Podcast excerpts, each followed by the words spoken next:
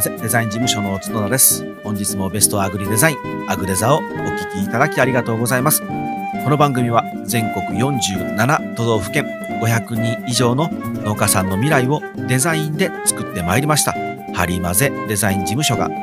農家の皆様、農業分野の皆様のデザインの教科書として座右に置いていただき、未来をハッピーにするお手伝いをしたいと願う番組です。というわけで、改めまして、角田です。よろしくお願いします。というわけで、というわけで2回続くけど、えー、っとですね、今回、とうとう50回になりました。ありがとうございます、皆様。えこれも本当にですね、もう聞いていただいている皆様のおかげですね。50回か。なかなかですね。50回ですよ。もう大河ドラマで言うと、1年ですね。1年分。いやな、なかなかね、あのーこえっと、切り番切り番って今言いますかね？えーあれってなんで、切り、切りのいい番号ってことなんでしょうね。一応50回。なんかそのあの、せっかくなので、50回とか100回とかっていうこの節目節目は何かそのテーマを決めて、うん、放送していきたいなと思っていたんですけれども、えーいかんせんでね、あの、毎度おなじみの農業ウィークですね。これの準備がですね、なかなか、あの、いい意味で、いい意味でですよ、順調に遅れておりまして、順調に遅れてるんですけど、あの、バタついておりますので、ちょっとネタを仕込むあのタイミングがなくてですね、50回がまさかのスルーしてしまう。これはちょっとでもまずいので、なんかえええのないかなと、なんかいいネタないかなって考えてたんですけど、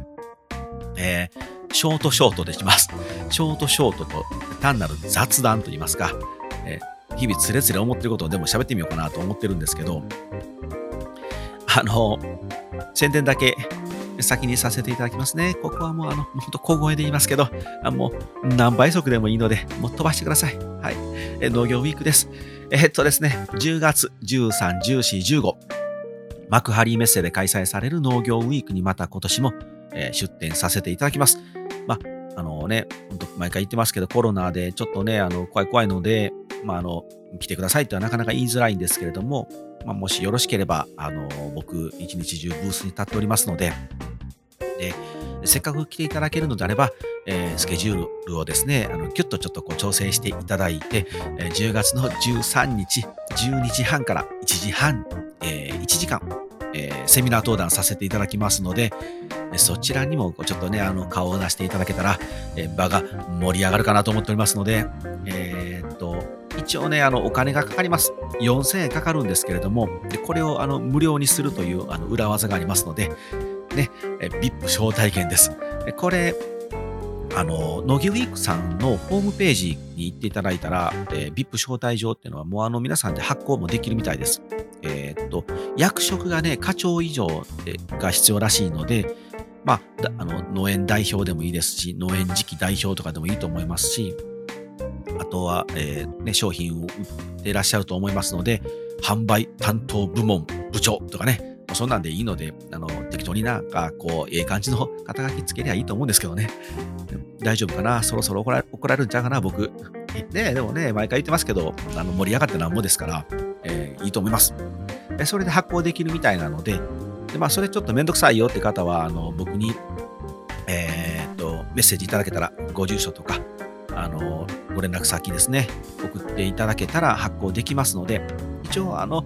セミナー登壇の講師からもう VIP 招待状はもう発行できなくなったんですけど、僕出店者なので、出店ブース側からの発行がまだまだできますので、ぜひ、あの、お声掛けください。お待ちしております。うん、あの、ブースはね、あの、ありがたい話、えー結構いつも盛り上がってですね、僕は常に誰かと喋ってますので、なかなかこう、ゆっくりあの皆さんとせっかくお会いできても、あの、お話しする機会がちょっと少ない可能性がある、ありますので、まあ、あの、セミナーは来ていただけたら、セミナー終わりに少し時間取れる、あの、時間があるようですので、そちらでちょこっとね、お話もできるかもしれませんし。というわけでですね、もう宣伝はもう本当に早口でさっと終わりますので、はい。えー、今日は、その、切り番会なので、本当はですね、ここで、そろそろずっとずっとやるやるって言ってて、なかなかできなかった、えーロゴマーク。ロゴのお話をしたかったんですけれども、ちょっとその猫の、えネタの仕込みがですね、えー、全然間に合ってなかったので、もう少し伸ばさせてもらいますね。で、今日は切り板はなんかショートショートと、あつれづれ思ってることを雑談するという感じにして、えー、いつもね、ちょっとあの、一つテーマを決めて、皆様にこういろいろ聞いていただきたい。ちょっとでもあの学びになってもらえたら嬉しいなと思っておりますので、まあ、硬い配信が多い、ね、番組になってしまってまして、あの、特にあの、農家の種さんから、あの、こんな角だって、なんやろ、人、めちゃめちゃおもろいって自分で言うのはあれですけど、僕は自分で面白いと思ってませんよ。あの楽しませたいなとはいつも思ってますけど、自分がそんなあの笑いが取れると思ってないですよ。まあ、あの、爆笑を取った、え、農家の谷さんのあの放送を見てですね、あんなテンションで喋ってると思ってアグデザ来たらですね、なんやこいつめっちゃ格好つけて喋ってるやんけって、こうちょっとあの幻滅される方もいらっしゃるますあのいらっしゃるかもと思って喋ってるんですけど、まあ、あれもあれで僕なんですけど、一応、アグネさんはね、この、ちょっと今日のオープニングトークのあの番組説明少し変えましたけど、あの、まあ、農業デザインの本とか教科書とか農業デザイン、まあ、最近はちょっと農業っていう枠組みを超えてデザインとかあの経営に役に立つから聞いてますっていう方もいらっしゃあの増えてこられたんですごく嬉しいんですけど、まあ、そういうねあの制作事例のをただただこう宣伝ばっかりしてるような、え、デザインの本とかデザイナーさんが喋ってるポッドキャストでもあるんですけど多いんですけど僕のこのアグデザはですね本当にあの僕があの毎日戦ってる戦い方のノウハウを全部丸出しにしているのでいわゆるもう何て言うんでしょう孫子が書いた兵法書とかで太公望の陸東とか三略みたいなもうあの本当にあの全員これでやってしまったら全員勝つんちゃうかっていうような内容をですね、もう丸々丸出しにしている番組なので、僕個人的なイメージは、このアグデザはデザインの教科書だと思ってるんですね。なので教科書はね、あの、ハリマゼデザイン事務所とかの宣伝じゃおかしいじゃないですか。だからこんなことしましたとか、こんなことできますとか、こんな風に、えーと、依頼を頼んでくださいとかっていうのは一切喋ってないんですけど、僕、だなので、ね、座右の目ってよく言われますけど、座右の書。あの座右ですね、自分が座る右に常に置いておいてもらって、何かあったらパッと手に取って、こんな時にどうしたらいいんだろうってこうパーッとめくってですね、あ、なるほど、こうやって戦ったらこれは勝てるんだ。っていうような、そういう兵法書みたいなイメージでこの番組は作ってまして、なのでですね、あの農家の種さんの時に、こう、ヤッハウみたいなテンションでですね、そういう教科書っていうのはね、なかなかちょっと違うので、少しあのトーンを落としつつ、えー、真面目な角田君を、えー、ほぼ前面に出しながら喋ってるんですけども、まあ、基本はね、僕はあの、お笑いが好きなので、やっぱりこうね、楽しく楽しく楽しくいきたいんですけれども、まあ、なかなかそれがアグネザーでやってしまうとちょっとね、伝えたいことも伝わらないので、ちょっと抑え気味でやってるんですけど、まあこの切り板の、えー、ね、この、あのー、50回、100回っていうのは、若干ちょっとその、あの、教科書的なものは置いといて、ブレイクという形にしてもええなと思いましてですね、えー、やろうかなと思って今後やっていきたいと思います。で、あ、そうそう、あの、農家の種さんの時のあの、なんだろう、愉快な角田君をですね、愉快な角田を聞きたいなっていう方はですね、あの、もう一つ僕、ポッドキャストやってますので、そちらを聞いてもらう方が、あの、本来の僕に近いかもしれないですね。本来の僕に近いって言ったら、このアグレザン、お前なんやねんって感じなんですけど、あの、セブンドアーズレディオプラス M っていうのをやってます。えー、っと、雑貨屋さんの友達、まあもうちょこちょここのポッドキャストで出てきますし、前回もなんか終わりにがっつり宣伝はしたんですけど、えー、あいつはね、小学校4年生の時に僕がいる小学校へ転校してまいりまして、そこからもうずっと友達なんですけど、何年やろ ?35 年ぐらい友達ですね。だからもうなんだろうな、今やってることも、あいつと2人でやってることも、子供の頃にやってたことの延長というか、ツールが変わったけど、やってること変わらないみたいな感じですね。どうやったらなんか人を楽しませられるだろうっていうことをお互いやってる感じなんですけど、で、まあ、そいつ、あいつ今、雑貨屋さん開いてまして、その雑貨屋のデザインとかコンセプトとか、あのそれこそポジショニングですね。どんなポジションで雑貨屋を作るっていう話もずっとしました。で、和歌山もね、雑貨屋がないわけじゃないので、あのポツポツいろんなね、あの強い雑貨屋さんいくつかありますので、そことね、バッティングしてもしょうがない、これ思んないなと。じゃあ、自分たち、ね、お前のところはどうしたいいのよとか、どうしたら、えー、そこと戦っていけるんだろうなっていうのをこう一緒に考えてですね、で、あ、こういう路線で行こうっていう雑貨屋を作ったんですけど、まあまあ、それがね、あのかなり有効に当たりまして、取材がひっきりなしに来てるので、今度ね、えー、っともう、もう言うてる間に、もう言ってる間にですね、えー、取材ががっつり入ります。えー、タレントさん来られますよ。で、えー、なんか喋るらしいんですけど、楽しみですね、放送が。で、僕ちょうど農業ウィークなんで、あの、タイムリーで見れないという、10月14日に、関西、ちょっと関西エリアだけなんですけど、あの、10という番組に出ますので、またよかったら見てやってください。うん。何の話だったっけ？あ、それはポッドキャストや。そうそうそう。あの、セブンドアーズプラス、えセブンドアーズレディオプラス M っていうのをですね、もう一個ポッドキャストやってますので、そっちがね、結構僕、あの、あいつが常にあの、定期的に相当の数をボケてくるので、ずっと突っ込んでましてですね。でね、あちょっともうちょっと脱線していいですか、皆さん。まあ、今回は本当にあの皆さん、学びがほとんどない回なので、この切り番回はもうあの全然聞かなくても 大丈夫ですけど、えっとですね、あの、お笑いっていうのは大事なのがツッコミなんですね。ボケがみんなね、あの、すごいと思ってるんだと思うんですけど、これね、ボケるだけじゃね、やっぱお笑いが取れないんですよ。そのボケた笑いをどういう形で変換して、あの、客様に、聞いてる方に届けると、笑いに変わるかという、どうしたら伝わるだろうっていう、この感覚なんですね。僕、これデザインと全く同じだと思ってるんですよ。で僕、子供の頃から結構ね、ツッコミなんですよ。で、ツッコミってね、皆さん注意して聞いていただいたらね、意外とね、ツッコミが一番ボケてるんですよ。なんでやねんだけで突っ込む人は、あの全然才能がないですけど、それ何だとかちゃうのって例え始めるとね、少しね、こう変換が始まるんですよ。ここデザインが始まってるんですよ。しかもこのツッコミの人の頭の回転の速さっていうのは、その瞬時に変換して口に出して、だから、ボケた、そのボケは、このボケはこのままストレートに言っても絶対これわからないなと。これをこれに変換して伝えたら絶対聞いてる人は爆笑になるっていうのを一瞬の判断で変換して出すんですよ。僕多分ね、子供の頃からこれがずっと好きでやってるので、あの、デザイナーに向いてたのかなと思うんですけど、何の話だったっけな？忘れてんな。うんと、じゃあ農家の種さんの僕のテンションや。そ、それを、それを楽しみたいなって方は、あの、セブンドアーズレディオプラス M を聞いていただいたら、実はそっちもね、あの、若干僕はやっぱり、あの、ハリマゼデザイン事務所の角田ですって言って参加してるので、ちょっとデザイナーとしての見地も入れたいなと思うんですけど、まあ、そんなんはもう5分ぐらい喋ってると忘れてですね、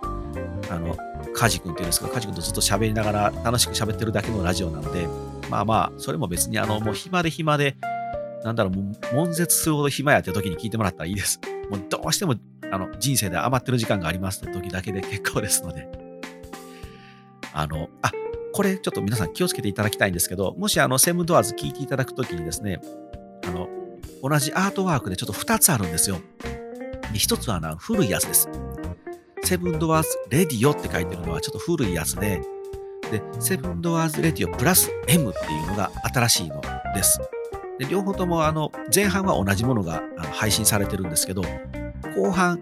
25か6か以降の配信はもうプラス M でしかしてませんので、プラス M っていうのはそのマイさんっていう人がちょっと参加してもらい始めたので、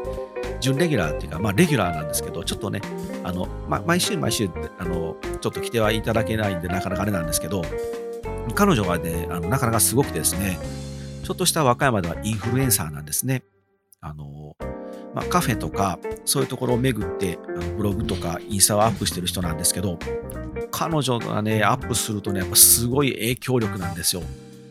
その辺とかもね、実はちょっと学びが多いので、来ていただいて一緒に喋ってもらおうと思ってるんですけど、まあ、気がついたら、あの、学びがゼロのくだらない配信してるので、本当に時間が、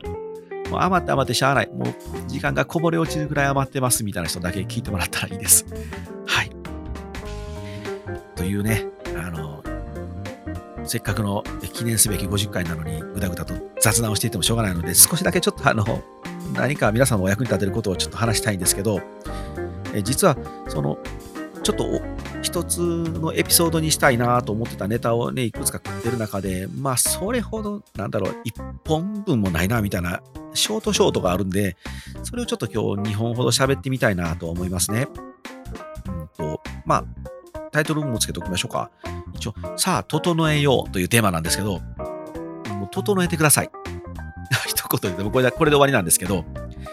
まあね、あの、どうしようかな。ちょっと、あの、もし聞いてらっしゃったら、えー、すいません。ちょっとネタにさせていただきました。すいません。それだけ謝っときます。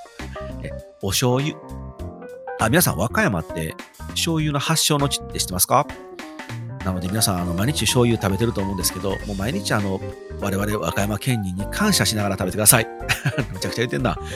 あの、あの、和歌山はですね、えー、報国寺というお寺がありまして、そこに、そこ金山寺味噌っていうものも発祥の地なんですけど、だからあの中国でですね、お味噌を作る技をあのお坊さんが持って帰ってきてですね、で味噌を作るんですけど、えー、失敗します。まあ、見よう見まれで作ったんでしょうね。ちゃんとメモってこいって感じなんですけど、まあ、あの失敗しますで。失敗した時にできたその上澄みのこの黒い液体をね、ちょっと舐めてみたら、あれ？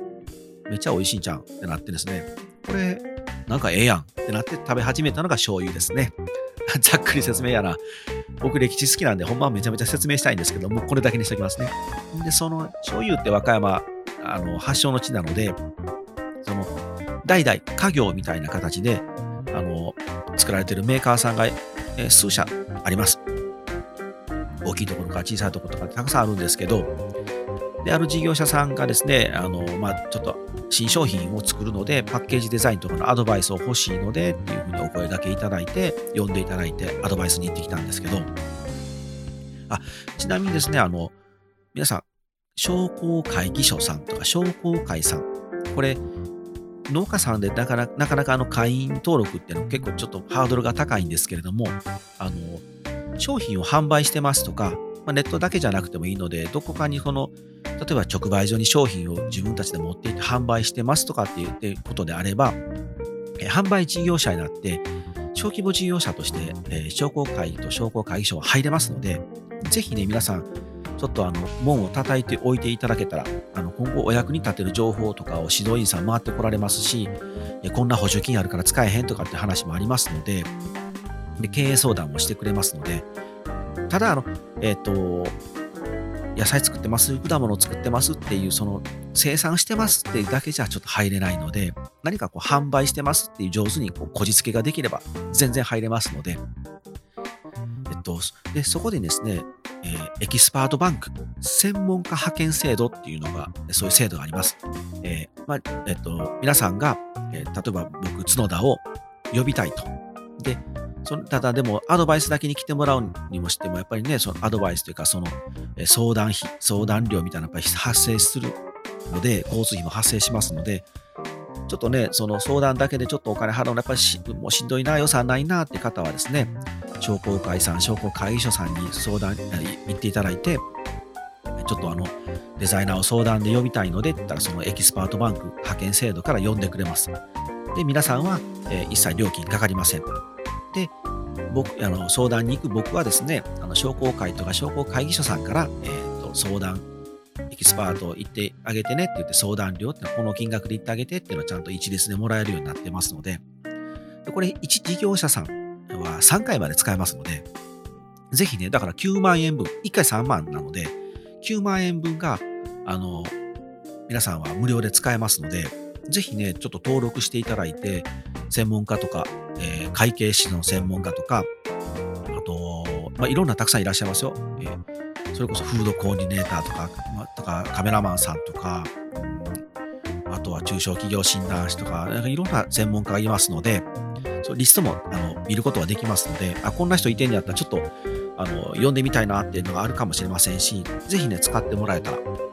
はい。まあ、そのエキスパートでエキスパートバンクでちょっとね、アドバイスに行ってきたんですけど、で、その新商品を投入しますので、パッケージのアドバイスを欲しいって言って、蓋開けてみましたら、えー、ちょっとこう新商品という段階じゃないなと。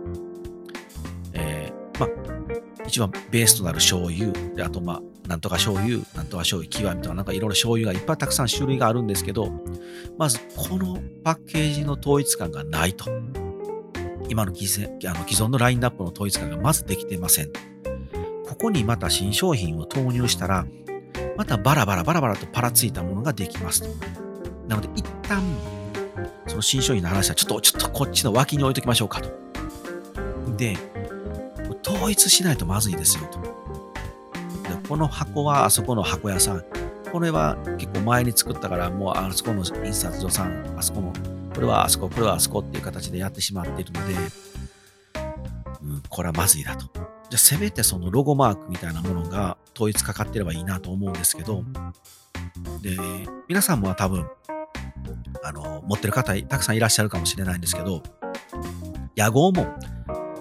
まあ、お家で言うと家紋みたいなもんですね。屋号のその門があるんですけど、その屋号門をせっかくお持ちで箱にあのこの事業者さん入ってるんですけど、これのね、プロポーションがもうむちゃくちゃなんですよ。つまり見た目ですね。こっち側はなんか線が細かったり、こっち側が筆文字だったり、こっち側が明朝体であったり、いただいた名詞とかも違ったりとか、もうこれがバラバラバラバラしてるので、これもまず、もうせめて統一を書きするだけで、全体の統一感が出て、ブランディングが成功します。あのブランドの時にお話にしたエクイティですね。ブランドの資産。これを大事に育てていくためには、統一感、あと色も揃えるとかね、そこがまずむちゃくちゃなので、なんとかそこをですね、揃えて、まずいか、いった方がいいですよと。で、そういう基盤が整ってから新商品を、じゃあ、どのポジションで投入するか。ポジショニングですね。どういう立ち位置でこの新商品を捉えながら投入するかっていうことを考えないと、これなんかお話聞いてると、この新商品も A と B のいいところをこうちょっとずつつまんだような商品ですっていう感じなんですね。まあ、そのいいとこ取りはまあいいとして、うん、あの、じゃあですね、うん、その特徴をどんな方に伝えて、どういう方に使ってもらいたいのかとかっていうのももうあのふわふわしてますし、まあ、ね、ターゲットですね。僕の嫌いな言葉なのでお客様にしますね。どんなお客様に食べてもらいたいのかとかっていう、そこも考えていかないといけないので、まずはちょっと、あの、新商品はとかじゃなくて、一旦全体を整えましょうかという話をしました。その時にですね、今その既製品の既存の商品のラインナップも、これ、これっていくらで、なんぼで売ってるんですか？ってお聞きしたんですね。なのでね、なんかね、300円ちょっとですみたいな話だったんですよ。えっ？てなって、もう何回も聞き直したんです。マジですか？って言って。僕はところもね、醤油屋さん、あの別のメーカーさんがもうね、お客さんにいらっしゃるので、そこの金額を知ってたんで、ちょっとそれは安すぎませんか？と。超超大手メーカーであれば、のね、工場をガーンって構えて大量に作ってですね、全国で販売してますってなればその値段でいいんですと。でも、それを見な見てしまって、皆さんっていうのはそのね、手作りで昔ながらの製法で作られて、やっぱ美味しいですし、それをやって大手メーカーの値段見てしまったら、もう絶対ダメですよと。で、同業他社、ね、たくさん和歌山、ね、醤油の発祥の地なので、伝統的に作られてるメーカーさんあるじゃないですかと。ちょっとそれ一回値段で見てみましょうって言って見たんですよ。もうね、かける3倍ぐらいの値段で皆さん売ってるんですね。で、まあ、この事業者さんもびっくりされて、あ、こんな値段で売ってるんだって言ってですね、えっ？と思ってですね、値段、他社がどれだけの値段でどんな市場で売ってるのかって全くマーケティングができてなかったんですね。マーケティングっていうとあの大げさですけど、売り場を見てない。もっと言うと、自分たちの商品も、あの、間にね、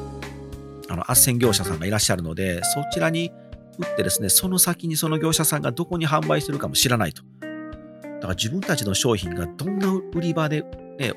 陳列されて、どんな人たちが買ってるかっていうのを全く知らなかったんですね。これはちょっとまずいなと思ってですね。まずはその値段、まず本当にまだしつこいですけど、新商品じゃなくて、その今あるものの値段の見直しとか、そこから始めた方がいいんちゃいますかねっていう話をですね、2時間ほど延々と喋って帰ってきたんですけど、まず見た目を整えたり、市場の値段に整えたり、価値をね、ちゃんと整えていかないとダメなので、本当整えましょうと。で、これ、多分、これを聞いていただいてる、アクデザを聞いていただいてる皆さんも、もしかしたら同じところに陥ってる方も、もしかしたら多々いらっしゃるんじゃないかなとちょっと思ったのでですね、今日小ネタとして持ってさせてもらいました。あの、皆さん、段ボールとか、中に入れてる同梱物のチラシとか、で、ね、えー、直売所に販売している袋に貼っているシールとかラベルとか、で、あと名刺とか、で、あとはまあインスタのイメージとかでもいいですけど、で、使われてるツール一度ちょっとね、ここにずらっと並べていただきたいです。どうなってますか？統一感あります？ないとまずいですよ。ね。これがね、結構ブランド化、ブランド化とかね、皆さんね、そのアピール、アピールとかって言うんですけど、ここちゃんと整えていないと、全然こうアピールができないので、やっぱりこう、統一感、ね、さあ整えましょうっていうのが大事だなと思いますので、はい。意外と喋ったな。これ一本のネタになってもよかったぐらい喋りましたね。まあちょっとまあこれぐらいにしときましょうか。もう一つはですね、うんと皆さんはまあ食べ物をね、農家さんなどで作られてますので、その食べ物を、皆さんが作られたものを、えお客様が食べると。そのお客様が満たされるポイントって自分たちで把握してますか？っていうお話をしたいですね。ん？何の話？どういうこと？って今ちょっと思われたでしょ？じゃあ例えば皆さんが作るトマトを作られてると。そのトマトは食欲を満たすトマトなのか、心を満たすトマトなのか。自分たちが作ってるものは、そのどちらを満たしてると思いますか？これね、きちんと自分たちで着地点というか、どちらにを満たすんだというふうに考えておかないと、例えば、ね、えー、パッケージ、シールを作りました。えー、箱を作りました。インスタをアップします。ホームページを作ります。ね、えー、販売サイト EC を作ります。って時に、何を書いたらいいかわからないってなるんですよ。例えば食欲を満たすものであれば、ね、ああ、お腹いっぱいになったってだけでいいのであれば、やっぱり美味しくて安くて大量にとかっていう形になってくると思いますけど、心を満たすっていうとまた違うんですね。安いから心が満たされるか、ああ、安いの買ったって言って満たされる人もいるかもしれないんですけど、そうじゃないと思うんですよね。心を満たす。あ、このトマトを食べれて幸せだったなとか、このトマトを誰かに送って、プレゼントしてギフトにして送って、こういう幸せになってもらいたいなっていう使い方をして、あ、例えばね、僕が買って遠く離れてるお父さんお母さんに送って、あ、お父さんお母さんを幸せにできたかもしれないなと僕が思って僕が幸せになると。いうような満たし方とかね、心を満たすものとして自分たちの商品を考えているか。となると安売りじゃないなとかね。ちょっとこの売り方、ね、予算入ってますよとかじゃないなとか。そういう形でですね変わっていきますので自分たちがお客様、自分たちが作った商品、自分たちが、自分たちをがえー、ちょっとちゃんと言いますね、えー、自分たちが作った商品、自分たちが作った商品でどんなお客様がどうなってもらいたいのか。これって実はめちゃめちゃ大事でですね、僕たちパッケージを作るときもそうですし、ロゴマークを作ったりブランディングをしていくときもそうなんですけれども、この質問を結構大切にしています。まとめますね。皆さん、皆さんが作ってる商品、皆さんが作ってる活動、皆さんが作ってる活動、皆さんがされてる活動は食欲を満たすものなのか、心を満たすものなのかっていうのを少し考えてもらえたら嬉しいんですね。あなたはどちらを届けていきたいですか？はい。これね、もう膨らまそうと思ったら、このネタもですね、結構膨らむんですけれども、まあまあ、これぐらいに、エッセンスはですね、いろんなところのエピソードでちょこちょこちょこちょこつまみながら喋ってますので、はい。ということです。ということですね、あの、今日はよいしょ、学びとなるものは、まあ、これぐらいですね、日本放り込ませてもらってですね、あとはちょっとせっかくなので、あの、雑談をしたいなと。ね、先ほど、いつも冒頭で、あの、ちょっとお知らせしたみたいに、農家の種さんから流れてきて、流れてきてって言うとまたあれか。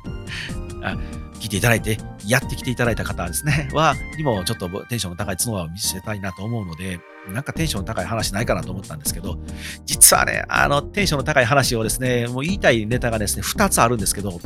これはね、両方ともね、あの、言っていいタイミングがありまして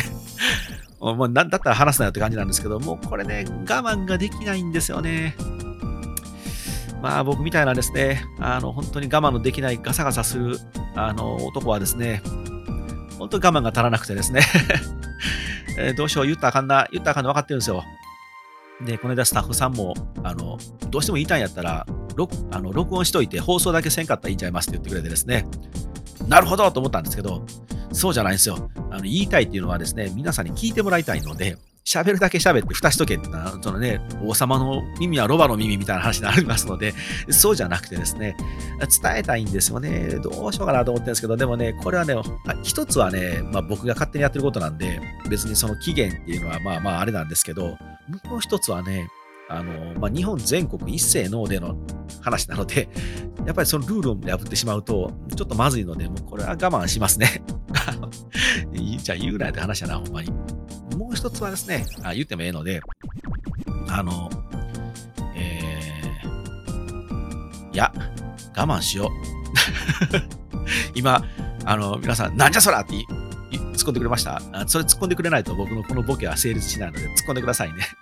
なんじゃそらやね。言えへんのかいってね。言えへんやったら言うなよってね。いや、でもね、やっぱりもう本当に、あの、もう僕、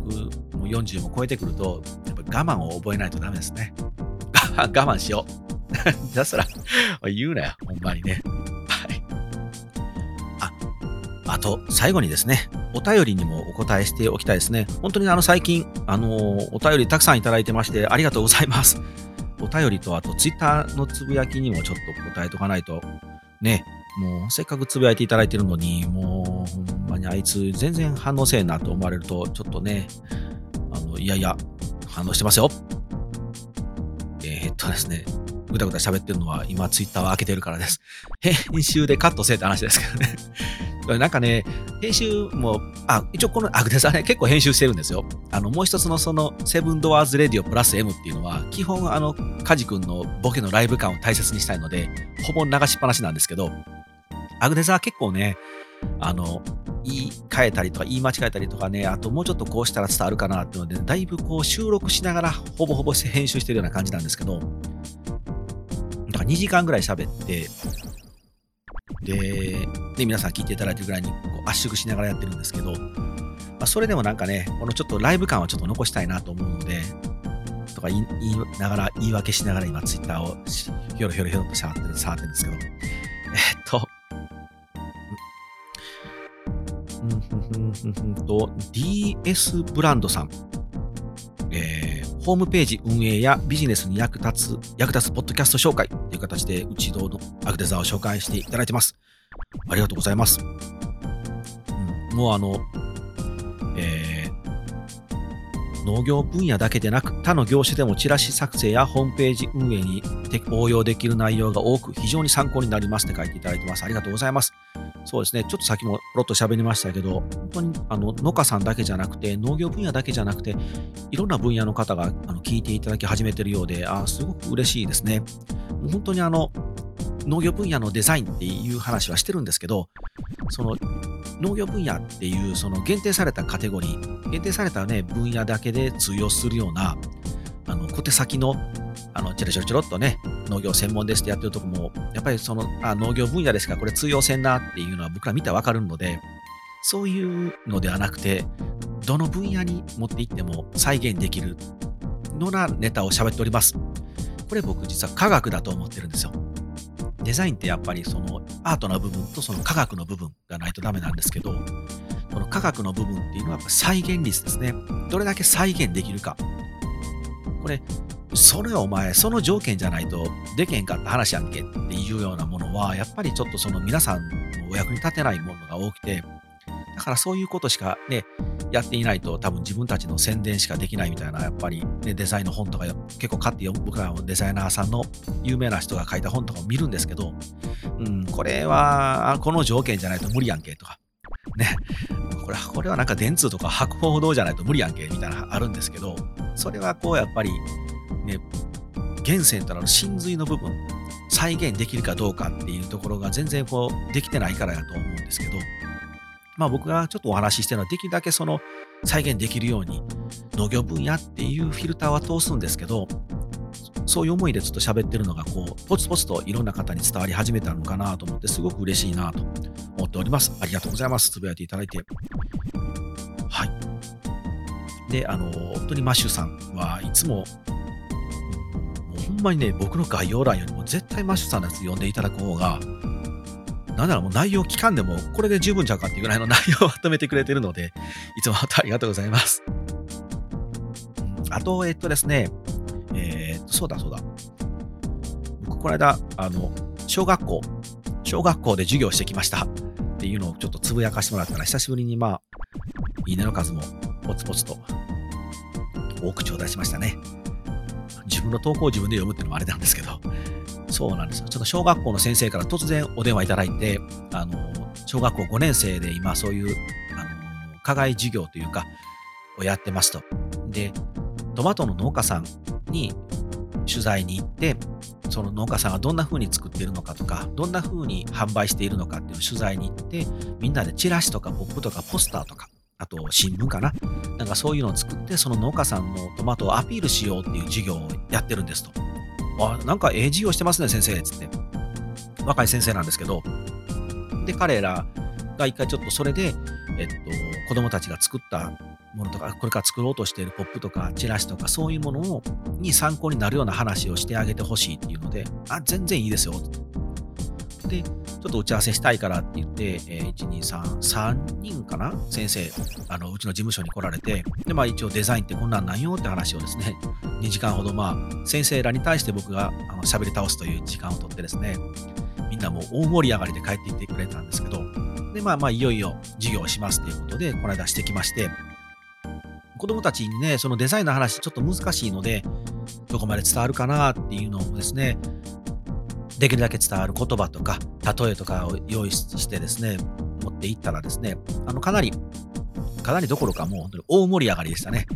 えー、も用意したネタも大受け。ああ、おっちゃん、嬉しいなと思いながら、